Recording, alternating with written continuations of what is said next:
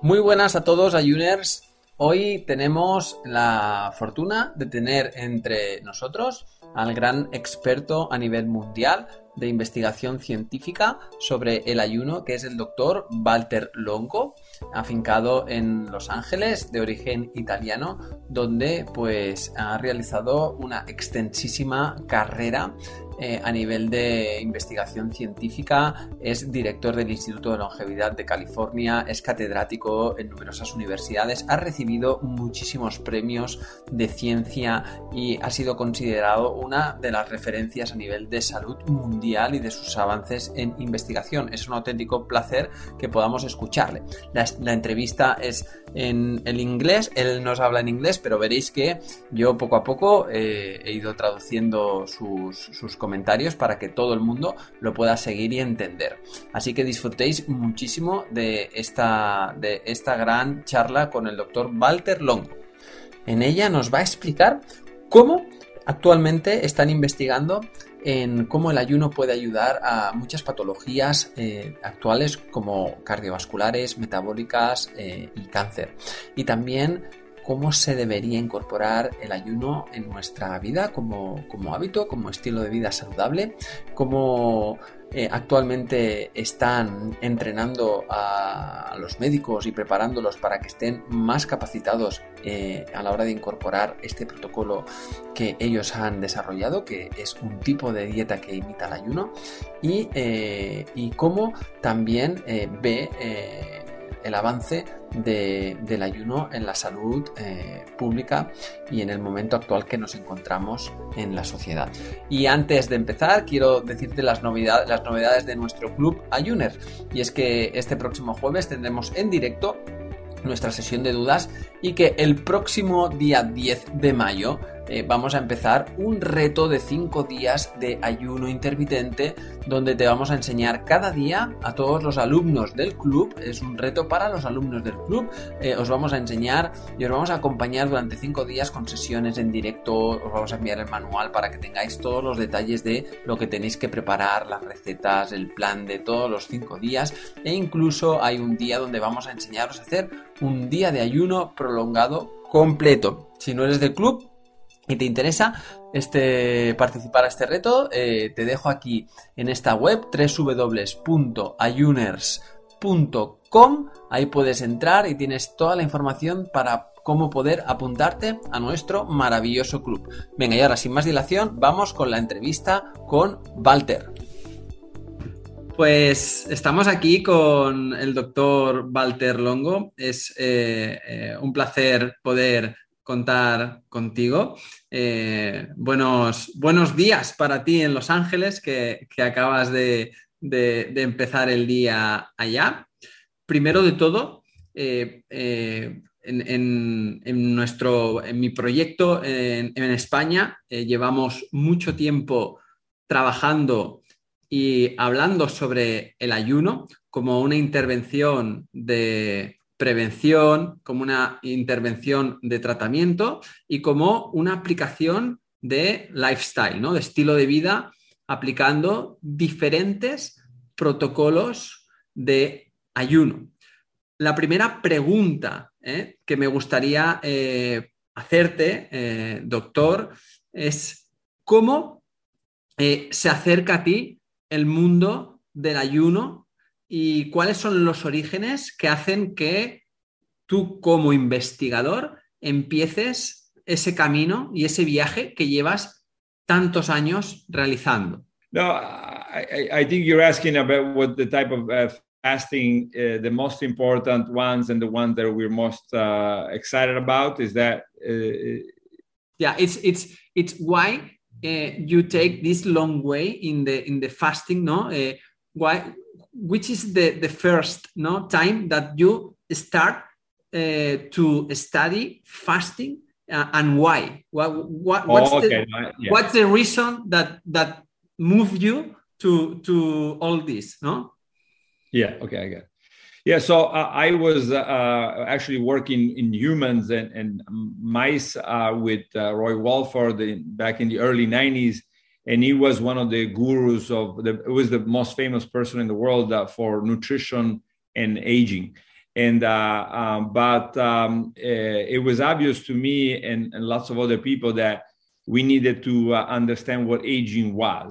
So I, I left the lab and I went to study microorganisms, believe it or not. So more, much more simple organisms. Walter nos comenta que estaba trabajando con humanos y ratones con Roy Walford a los principios de los años 90. Eh, Roy Walford es uno de los gurús, de las personas más importantes del mundo en cuanto a la relación o al estudio entre nutrición y envejecimiento. Y esto le hizo que fuera para él eh, una oportunidad muy buena para entender exactamente qué era el envejecimiento y de ahí poder pasar a los estudios en el laboratorio a través de eh, cómo el envejecimiento y la nutrición afectaba. Empezó a estudiarlo con microorganismos que, que eran una forma pues, de, de, estructuración celular mucho más simple para poder ver el efecto de, de la nutrición y el envejecimiento. And then uh, one of the first things I, I started doing uh, was starving them, right? So I starved bacteria and I starved uh, yeast, uh, this uh, what you use to make bread, baker's yeast. These are very, uh, very well studied organisms in the lab. And, and I noticed that when I starved all these simple organisms, they will live a lot longer and they will become very strong. And, and so I, I, I thought there was something extraordinary about this long, long-term fasting and um, and so that's uh, uh, you know uh, that's all I've ever done since. And uh, at the beginning, we looked for genes. Where are the genes that control the effects of fasting? Um, and then eventually, um, we we try to apply this to to everything, aging uh, and many different diseases. Nos comenta que uno de los primeros organismos que empezó a estudiar fueron las bacterias y las levaduras, sobre todo las que se utilizan en, panadería, las levaduras eh, eh, que, se utilizan para pues, eh, los procesos de fermentación del pan, que son organismos que han sido muy bien estudiados en laboratorio y sabía que esto le podía resultar darle facilidades para ver cómo exactamente periodos de restricción calórica, es decir, del ayuno, le podían dar información sobre cómo estos organismos se adaptaban a ellos, ya que sabía que se volvían más fuertes al hacerlo. Así que al principio empezaron a buscar genes, los genes que controlan los efectos de este tipo de ayuno y de restricción calórica. Y después, una vez estudiados y detectados estos genes, se pudo eh, empezar a relacionar y a vincular eh, esta expresión genética al envejecimiento y a la aparición de muchos tipos de enfermedades diferentes.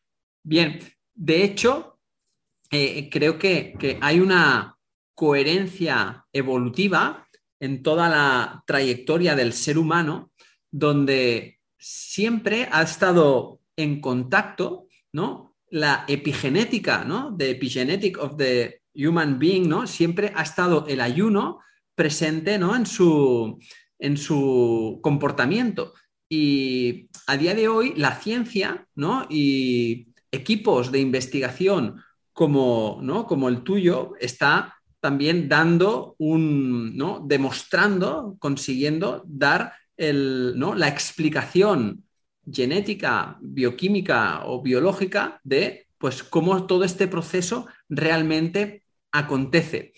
Uno de los temas eh, que me gustaría que nos dieras eh, tu opinión es sobre la autofagia, ¿no? Eh, sobre cómo los mecanismos de regeneración celular se profundizan y cuál es la razón de por qué o si estamos en el momento actual que podemos explicar por qué se está demostrando que procesos de ayuno y restricción calórica potencian todo este reciclaje interno. Yeah, so, well, first of all, I, I think that um, people assume that, you know, fasting is good for you, right?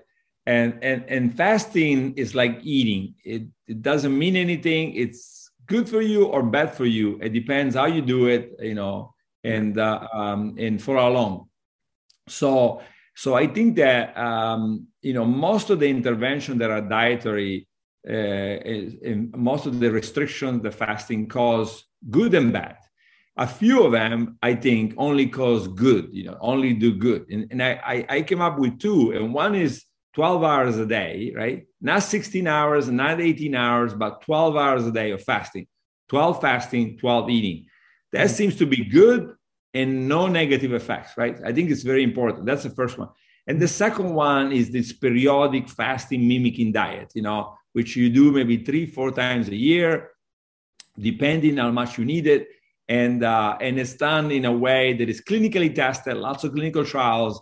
And I think that that's something that we so far probably getting to close to a million people that have done it. We heard of very, very few negative effects, right? So this is, is very nice. El doctor Longo nos comenta que, en primer lugar, eh, la gente, él cree que la gente asume que el ayuno es, es algo que, es bueno, que cada vez se, reconoce más sus beneficios.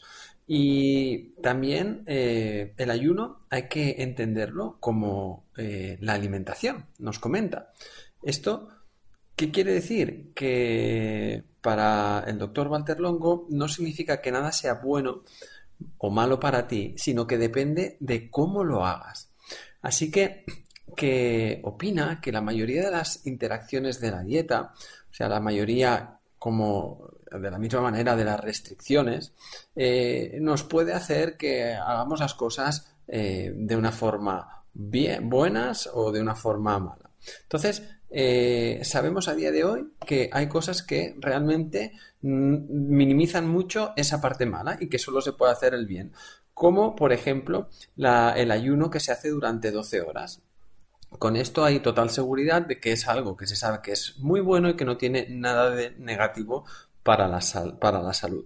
Y aquí eh, descarta el ayuno de 16 horas o el ayuno de 18, eh, sino que el de 12, 12, con eso hay evidencia de que está así, que no tiene efectos negativos y que parece ser bueno para todos.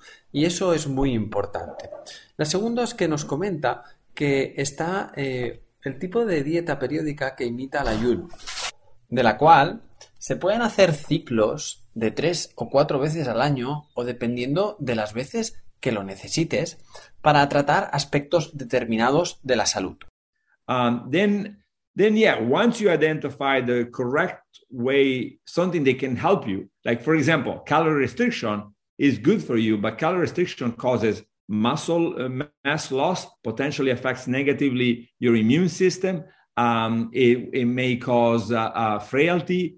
Um, it may it slows down your metabolism, right? Mm-hmm. So I think it's important for people to realize that it's not about I heard this on TV, I'm gonna go do it, right? Yeah. It, it, you know you really need to watch out for the things that have been selected to be have 20, 30 years of history and say, yeah, this is a good one, no negative effects, right?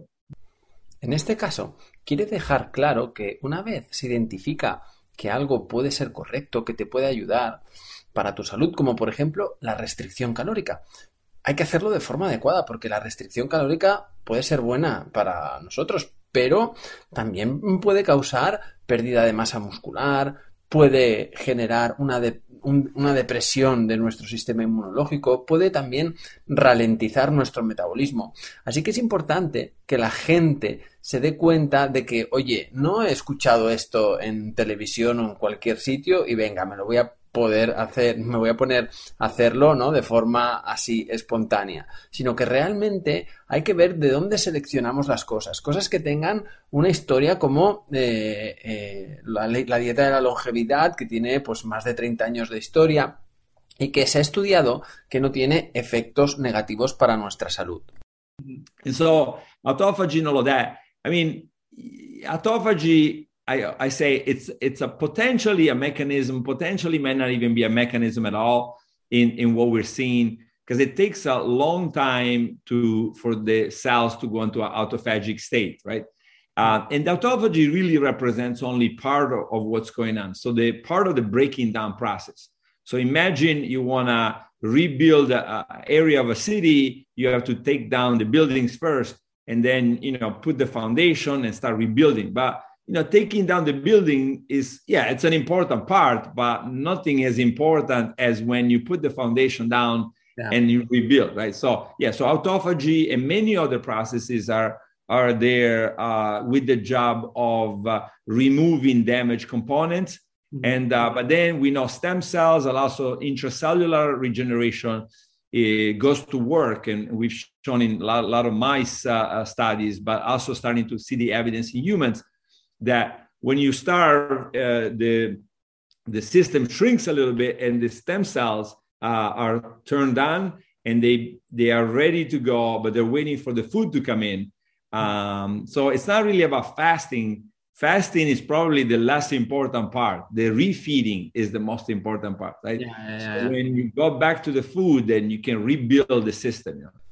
El doctor Longo nos comenta que la autofagia es un mecanismo potencial en todo lo que se ha visto. Eh, pero las células tardan bastante tiempo en llegar a un estado autofágico. La autofagia en realidad representa solo una parte de todo lo que está sucediendo. Después está la parte eh, que, supone eh, este comienzo de proceso de recuperación que se ha generado por, por, una disrupción como es la restricción calórica y el ayuno. Así que nos comenta que, imagina, os pone un ejemplo, que imagina que quieres reconstruir toda el área de una ciudad. Eh, primero tienes que derribar los edificios y luego poner los cimientos del edificio para, para tener un punto de partida. Pero eh, es lo más importante, esos cimientos, porque lo importante es eh, estos cimientos, ¿cómo los pones? Porque a partir de ahí es donde se hace la reconstrucción. Así que la autofagia y muchos de los procesos que suceden en el organismo eh, en, una fase de regeneración son el trabajo de dañar eh, componentes dañados como podrían existir en esas ciudades, ¿no? Como pueden ser las células madre. Y esto ayuda a que haya eh, una gran regeneración dentro de las células. ¿Qué es lo que va a suceder? La regeneración intracelular. Hay estudios de evidencia, muchos en, laboratorio con ratoncitos y luego también estudios ya de evidencia con humanos. Entonces, cuando arrancas eh, un proceso de regeneración en el, organismo. Eh, todo esto, lo que está, lo que es realmente importante es estos cimientos que parten de la alimentación, es decir, de la comida. Por lo que el doctor Longo nos dice que el ayuno eh, probablemente es la parte menos importante, que realmente la realimentación es muy importante. Porque cuando la preparación del terreno que se ha sucedido con el ayuno, eh, está todo, ¿no? Esos cimientos, ese terreno está preparado para que tú pongas los, nuevos ladrillos.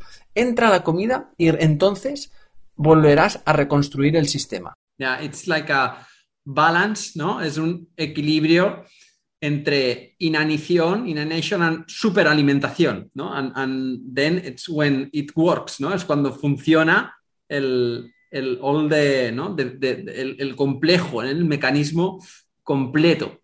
De hecho, hay un tema por el cual eh, eh, también quería hablar, eh, queríamos ¿no? comentar contigo, es el metabolismo, cómo el, el metabolismo de nuestras células tiene un comportamiento diferente si el sustrato energético es glucosa o si el sustrato energético es eh, grasa, ¿no? Eh, eh, cuerpos cetónicos o ácidos grasos. De hecho, uno de, muchas de vuestras investigaciones en los procesos de quimioterapia, ¿no? cáncer y ayuno, ¿no? relacionan o estudian cómo las células oncológicas, las células cancerígenas, tienen un tipo de metabolismo determinado que produce una serie de reacciones más proliferativas o menos.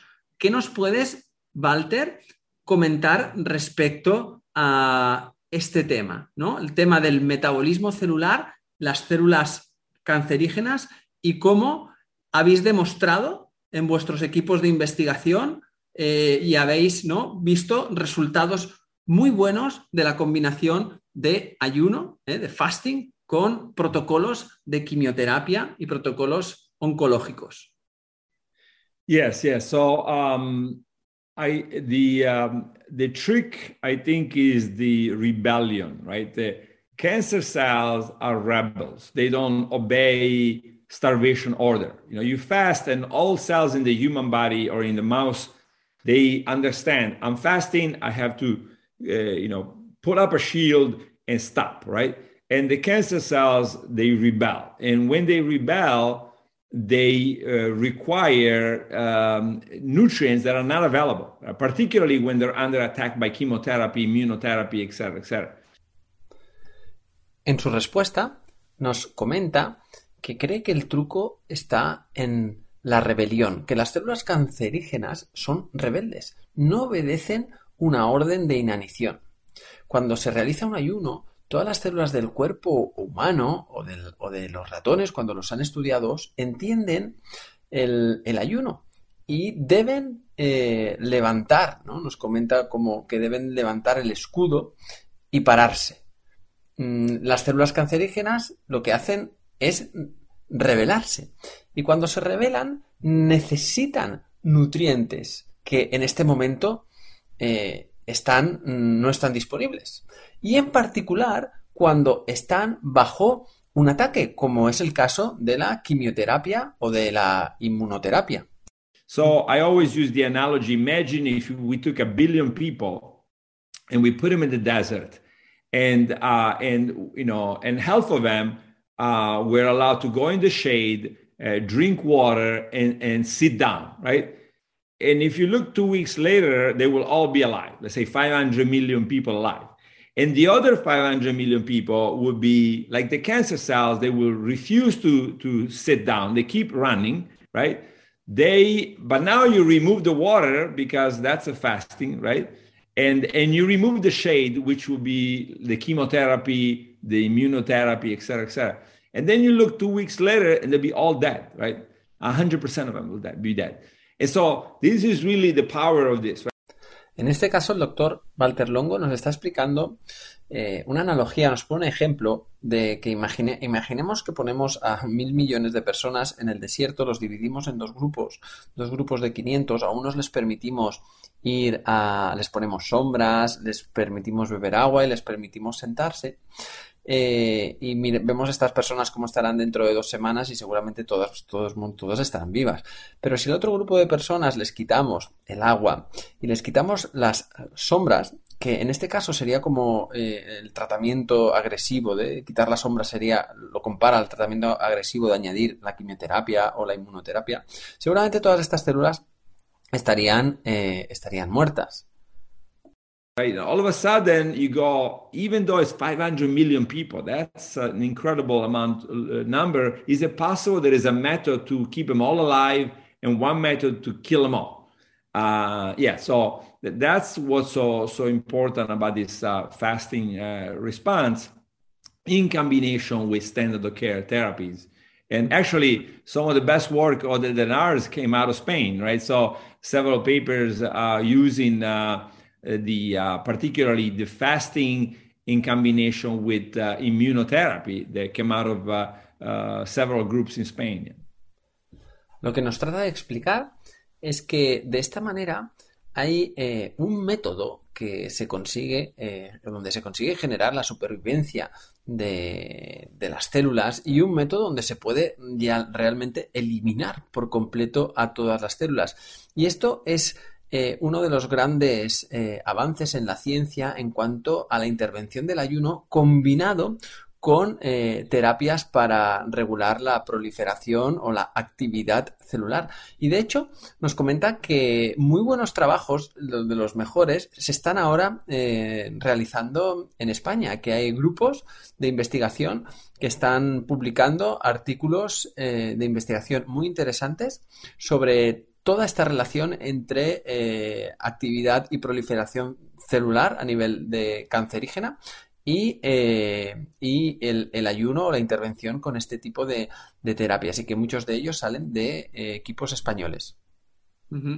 Sí, de hecho, en una, en una primera fase vosotros con tu equipo de investigación hicisteis ¿no? todo, todo el, trabajo con ratones ¿no? en laboratorio demostrando ¿no? estas, estas, estos avances y posteriormente estáis ya trabajando en ensayos clínicos con personas para bueno, ir viendo cómo adaptar ¿no? toda esta terapia del ayuno en, en todos estos procesos?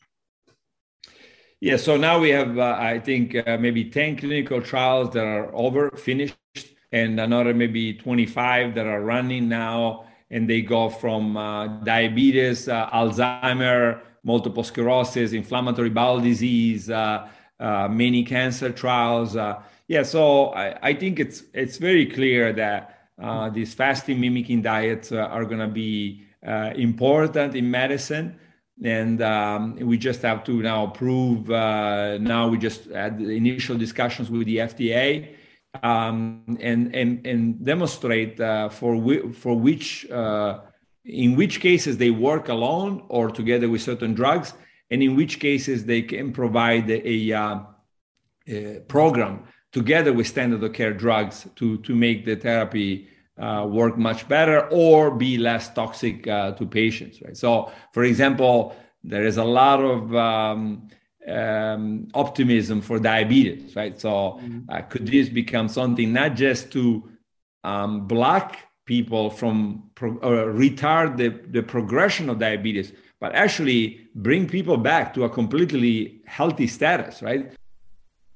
Sí, el doctor Walter nos comenta que ahora mismo eh, son 10 ensayos clínicos, pruebas clínicas, eh, las que están terminadas y hay unos 25 que se están ejecutando en estos momentos y que eh, todos ellos van enfocados a patologías como la diabetes, el Alzheimer, la esclerosis múltiple, enfermedades intestinales inflamatorias y también sobre muchos tipos de cáncer. Y él nos comenta que cree que eh, está muy claro que este tipo de, dieta que imita el ayuno va a ser muy importante en la medicina. Y ahora eh, toca eh, probarlo, toca probarlo y toca demostrarlo ante la FDA, que es la Food and Drug Administration, que es la, entidad, el, organismo que regula todas las intervenciones en salud, y demostrar en qué casos funciona el protocolo de la dieta que imita el ayuno por sí solo o junto con eh, ciertos medicamentos. En qué casos se pueden establecer y se pueden generar programas para que vayan de la mano. Se están haciendo eh, con medicamentos para que hacer, también hacer que la que la propia medicación que toman muchos pacientes, combinada con esta terapia, sea mucho menos tóxica para los pacientes. Así, por ejemplo, hay, hay muchos eh, datos ¿no? que se ha visto que se puede optimizar el protocolo para la diabetes y que puede eh, esta combinación y este programa y esta intervención bloquear y retrasar muchísimo la progresión de la enfermedad, de la diabetes. Y en este caso, poder devolver a las personas un estado completamente saludable. So, we're not interested with the fasting mimicking diet in delaying diabetes progression. We're interested in curing the diabetes patients and bringing them back to a, completely normal state. And of course, I say this because we already have done this with a number of patients. Uh, so we know we can do it. Now the question is, how many people can we do it with?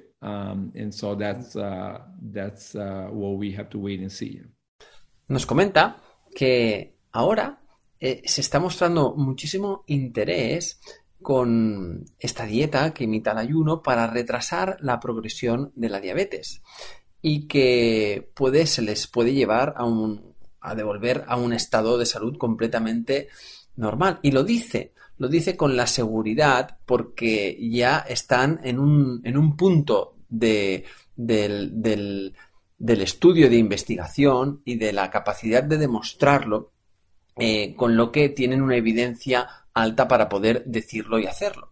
Y que esto va a ser pues una victoria en general para la sociedad y para un gran número de pacientes que van a poder ganar muchísima calidad de vida. Y Walter, también eh, para ir haciéndote algunas últimas preguntas, ¿cómo está la situación a nivel más de sociedad, ¿no? del ayuno dentro de los patrones o las conductas habituales de la gente en Los Ángeles, en Estados Unidos? Porque en España eh, todavía hay una cierta comunidad eh, médica, ¿no? sanitaria, que todavía pone en entredicho de que no, no hay, no existe la suficiente evidencia científica de que protocolos de, de ayuno pueden ayudar a la prevención, ¿no? al tratamiento y a la mejora de la calidad de vida. ¿Cómo está la situación en Los Ángeles? I mean, um, I think that um, first of all, um, doctors are usually not trained in nutrition, right? So, so the doctors may, by training, uh, not appreciate the power of nutrition, right? They, they, were never trained in the United States, in Spain, in Italy. They receive zero or one course maybe on nutrition. Mm-hmm. So they're not mentally trained to, to look at this. They will be, right? Because the new Harvard now, Loma Linda University, yeah. they're now starting to train doctors for nutrition because obviously uh, the cost of healthcare right now is skyrocketing. We cannot sustain, it's unsustainable, right? Almost 20% of GDP in the United States is spent on healthcare. I think almost $4 trillion a year right? Yeah. So well, nutrition represents a must, right? We must go in the direction of nutrition. There is nothing else. Exercise, yes, very important, but nutrition is going to be so much more important. So there is no, cho- we have no choice. The, that, the medical community. Walter nos está comentando que, en primer lugar, los médicos generalmente no están capacitados en nutrición por lo que no, tienen la capacidad de poder apreciar el poder que tiene la, regulación de la nutrición en, la salud. De hecho, eh, eh, él sabe ¿no? que en Estados Unidos o en España o en Italia no han recibido prácticamente ninguna formación en nutrición. No tienen un entrenamiento para eh, valorarlo esto ahora mismo está cambiando porque universidades como Harvard o Loma Linda ahora están empezando a enseñar a sus profesionales médicos en nutrición integral porque obviamente el coste que tiene esto a nivel del impacto en la economía de los países está cada vez aumentando más por lo que es, es insustentable. Más del 20% de este gasto sanitario, de este gasto de, la economía mundial en, en Estados Unidos, se gasta en cuidados de salud, el 20%. Entonces, esto son eh, como 4 billones de dólares al año, por lo que la nutrición representa una auténtica necesidad. Hay que ir a, eh, hacia la nutrición. Y es que no hay otra opción. El ejercicio es importante, pero es que la nutrición es muchísimo más. No hay otra opción. Hasn't understood this yet, but they're beginning to, right? The, the leading university in Spain, in Italy, in the United States, they know, they know this, right? So they now have to train the doctors and start changing the mentality. But I agree, then you also need clinical trials. So, for example, now we have three more clinical trials that will be published in the next six months. Mm-hmm. And so, you know, now all of a sudden we're going to have four, five, six clinical trials on metabolism, diabetes, pre-diabetes, metabolic syndrome. So that's going to be 10 times more convincing to doctor than the single study we had so far, right? La comunidad médica nos comenta que aún no lo ha entendido, pero están empezando. Lo están haciendo en universidades en España, en Italia, en Estados Unidos y lo van cada vez a apreciar más. Entrenar a los profesionales eh, médicos ha empezado a, cambiar la mentalidad, pero estoy de acuerdo que se necesitan ensayos clínicos. Eh, para ello, para poderles convencer. Así, por ejemplo, ahora nosotros tenemos tres ensayos clínicos más que se irán publicando en los próximos seis meses. Ahora de repente vamos a tener entre cuatro, cinco, seis ensayos clínicos sobre metabolismo, diabetes, prediabetes, síndrome metabólico, por lo que va a ser diez veces más fácil convencer a los médicos eh, que, eh, que, es el camino y por lo que estamos eh, cada vez más cerca de ello. Uh, so you know, when you go from one study to five studies now, that becomes uh, that's what's important to a medical doctor to say, okay, now what you said is not sufficiente, but I think after you have more four more, uh-huh. the, the doctor will say, okay, I'm convinced that this can be, be very beneficial. And you know, in some cases, I may want to see one more one more study, but I think that um, that we in six months from now will be in a very different place for cardiometabolic studies. Walter nos sigue, eh, nos sigue justificando y comentando que cuando vas ahora de un estudio a cinco se convierte en algo ya mucho más consistente y que ahora los médicos ya tienen herramientas para decir, oye, eh, es que esto sí que empieza a darme pues una veracidad en cuanto yo puedo empezar a aplicar esto con mis pacientes.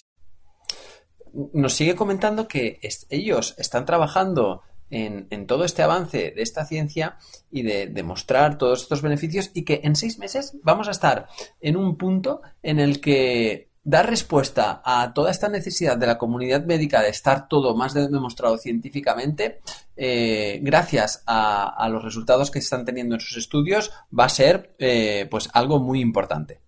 Uh, eventually, for cancer, it's going to take a lot longer Yeah. Uh, but uh, but I think it's important for the doctors to also say, do you have an option or not, right? And if you don't have an option, use the standard of care, but add the fasting mimicking diet uh, to see if the patient benefits. Considering all the clinical trials, I think only in cancers there, there have been about 10 clinical trials completed for fa- some type of fasting and cancer. So they should look at those clinical trials and, and make a decision uh, is there an option? If I don't have an option, maybe this is something to, uh, to consider. Walter nos comenta que en el caso de, cáncer, eh, estos ensayos clínicos van a, tomar algo más de tiempo, de tiempo pero que, que, ya hay bastante. Ya hay bastante evidencia con muchos tipos de ayuno y eh, casos de cáncer. Y que los profesionales sanitarios, eh, los médicos, eh, pueden seguir usando las, los protocolos estándares que hay hasta el momento, pero que a partir de ahí eh, que se pueda añadir en esos protocolos la dieta que, imita el ayuno, sabiendo que hay muchos resultados en pruebas clínicas, en, en, en estudios científicos, donde se han demostrado los, los, los beneficios y que ellos puedan ver con sus pacientes lo que representa aplicar esas, esas intervenciones en, la salud y que tengan esa capacidad de poder tener herramientas que donde tomar opciones y, valorar si sus pacientes se pueden beneficiar de ello. Pues eh, genial, Walter. Es un, es un auténtico placer eh, poder estar hablando contigo, poder hablar con la persona que citamos cuando queremos dar referencias, ¿no? Una de las personas que más ponemos la, cita. Eh, muchas gracias por este tiempo, porque eh, sé que eres una persona muy ocupada y te agradezco muchísimo que te hayas acercado y que podamos pues eh, seguir difundiendo todo este mensaje y cada vez aportar más valor así a la sociedad. Un placer, muchísimas gracias. De nada, igual. Pues oye, hasta la próxima. Arrivederci. Cada semana estaré contigo con un nuevo capítulo para que obtengas muchísimas herramientas que mejoren tu salud y tu calidad de vida.